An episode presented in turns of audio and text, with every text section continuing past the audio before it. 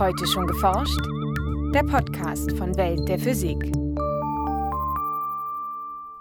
Seit Milliarden von Jahren gibt unsere Sonne Energie in den Weltraum ab. Ohne diese Strahlung wäre unser Planet ein kalter und damit auch lebensfeindlicher Ort. Doch wie entsteht die Energie, die Sterne zum Leuchten bringt? Alle Sterne äh, beziehen ihre Energie aus dem Verschmelzen von im Wesentlichen Wasserstoff zu Helium. Erklärt Hartmut Zohm vom Max-Planck-Institut für Plasmaphysik in Garching. Welche physikalischen Kräfte an der Kernfusion beteiligt sind und wie Wissenschaftler mit Hilfe von diesem Prozess auch auf der Erde Energie erzeugen möchten, berichtet der Physiker in dieser Folge. Viel Spaß beim Hören wünscht Jana Harlos. Im Inneren unserer Sonne läuft seit rund 4,6 Milliarden Jahren ein Prozess ab, der enorme Energiemengen freisetzt. Doch diese Kernfusion findet nicht nur in der Sonne statt. Kernfusion ist die Energiequelle der Sterne. In den Sternen werden Wasserstoffatome, die dann sozusagen als Kerne vorliegen, verschmolzen zu Helium und dabei entsteht Energie. So Hartmut Zohm vom Max-Planck-Institut für Plasmaphysik in Garching. Der Ausgangspunkt der Kernfusion ist also Wasserstoff, das leichteste Element im Periodensystem. Ein Wasserstoffatom setzt sich lediglich aus dem positiv geladenen Atomkern, dem Proton, und einem negativ geladenen Elektron zusammen. Doch die Kernfusion kann nur gelingen, wenn die Wasserstoffkerne mit hoher Geschwindigkeit aufeinandertreffen. Das heißt, wenn man Kerne sehr nah aneinander bringt, Atomkerne, dann können die verschmelzen. Man muss aber die Kerne deshalb so nah bringen, dass sie sich quasi berühren. Das sind 10 noch minus 15 Meter, das ist eine Null mit dann 15 Nullern und dann kommt die 1 hinten dran.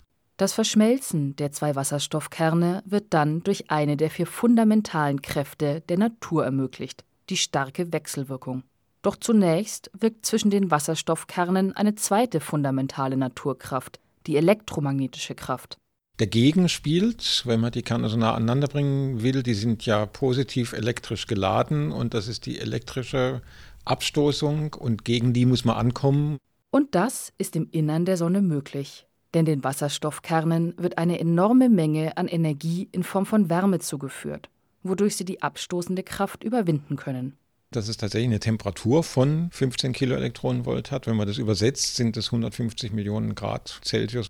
Unter diesen extremen Bedingungen bewegen sich die Elektronen und die Wasserstoffkerne, also die Protonen, getrennt voneinander.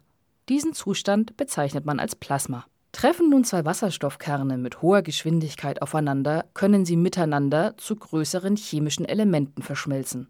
In der Sonne verschmelzen so insgesamt vier Protonen, also vier Wasserstoffkerne, zu einem Heliumkern aus zwei Protonen und zwei Neutronen.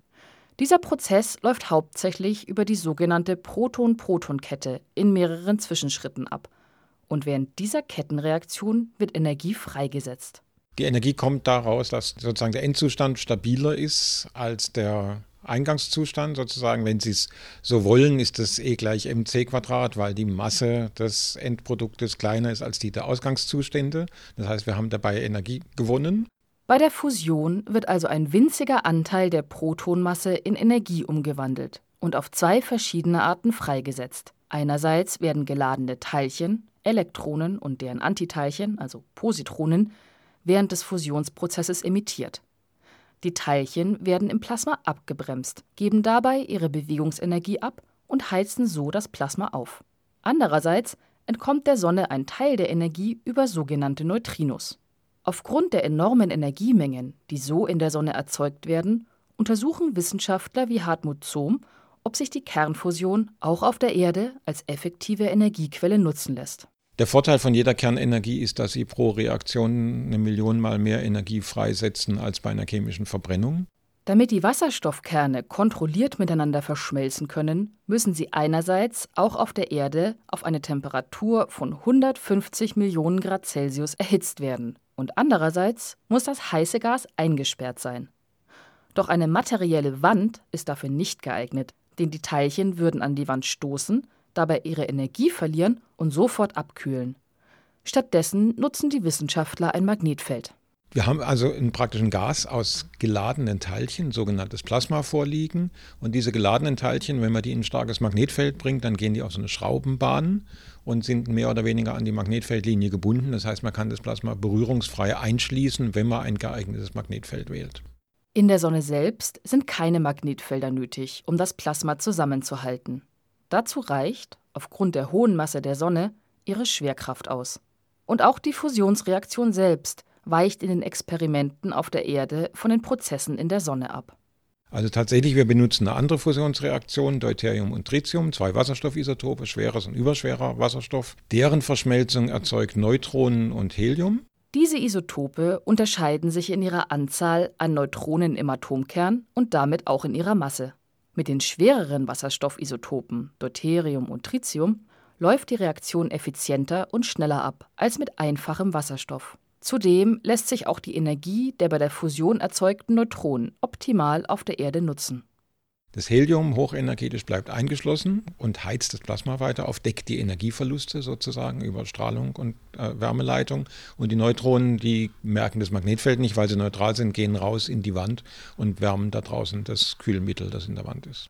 Die energiereichen Neutronen können dann das Kühlmittel, beispielsweise Wasser, so weit erhitzen, dass sich mit Hilfe von konventioneller Kraftwerkstechnik elektrischer Strom erzeugen lassen könnte. Doch in der Vergangenheit wurde in der Kernfusion nicht nur das Potenzial als zivile Energiequelle gesehen. Ein nicht so rühmliches äh, Kapitel der Menschheit schon in den 1940er Jahren wurde darüber nachgedacht, ob man Kernfusionsenergie in, zu militärischen Zwecken nützen kann. Tatsächlich gab es relativ bald nach dem Zweiten Weltkrieg die ersten sozusagen Versuche dazu und auch Wasserstoff Bomben, die sozusagen die zwar das Potenzial gezeigt haben, aber auf eine sehr unrühmliche Weise. Auch in Wasserstoffbomben, die auch Fusionsbomben genannt werden, verschmelzen Wasserstoffkerne und setzen dabei Energie frei. Im Vergleich zu Kernfusionsreaktoren allerdings auf eine sehr unkontrollierte Art und Weise. Parallel dazu ist geforscht worden daran, ob man das Ganze auch zu zivilen Zwecken und in einer kontrollierten Form freisetzen kann. Und so früh in den 50ern äh, wurde da zunächst unter Geheimhaltung geforscht, weil sozusagen dieser militärische Aspekt da war. Als im Jahre 1955 jedoch die erste Genfer Atomkonferenz stattfand, änderte sich das Klima der Geheimhaltung. Führende Wissenschaftler aus verschiedenen Ländern konnten sich über ihre Forschung austauschen und gemeinsam die Möglichkeit einer neuen Energiequelle diskutieren. Das Bestreben war groß doch auch nach jahrzehntelanger Forschung gibt es bislang noch kein Kernfusionskraftwerk. Denn die Forscher stehen immer wieder vor neuen Herausforderungen. Eine große Schwierigkeit besteht darin, das Plasma im Zentrum des Reaktors heiß zu halten. In den Anfangsjahren hatte man die Wärmeleitfähigkeit des Plasmas in den Berechnungen unterschätzt. Und da kam raus, dass so ein Fusionsreaktor vielleicht einen Durchmesser von einem halben Meter haben müsste und eine relativ kleine Einheit sein könnte. Man hat dann leidvoll erfahren, dass der Transport im Wesentlichen von Wärme nach außen im Wesentlichen über Turbulenz geht und viel, viel stärker ist und auch nicht so leicht zu kontrollieren. Und deshalb müssen die Anlagen relativ groß sein. Doch der komplexe Wärmetransport des Plasmas ist nicht die einzige Schwierigkeit. Fusionsforschung stößt überall an die sozusagen ans Limit des technisch Machbaren. Magnetfelder müssen sehr hoch sein, das heißt, man hat supraleitende Spulen in einem sehr großen Ausmaß mit großen Kräften da drin.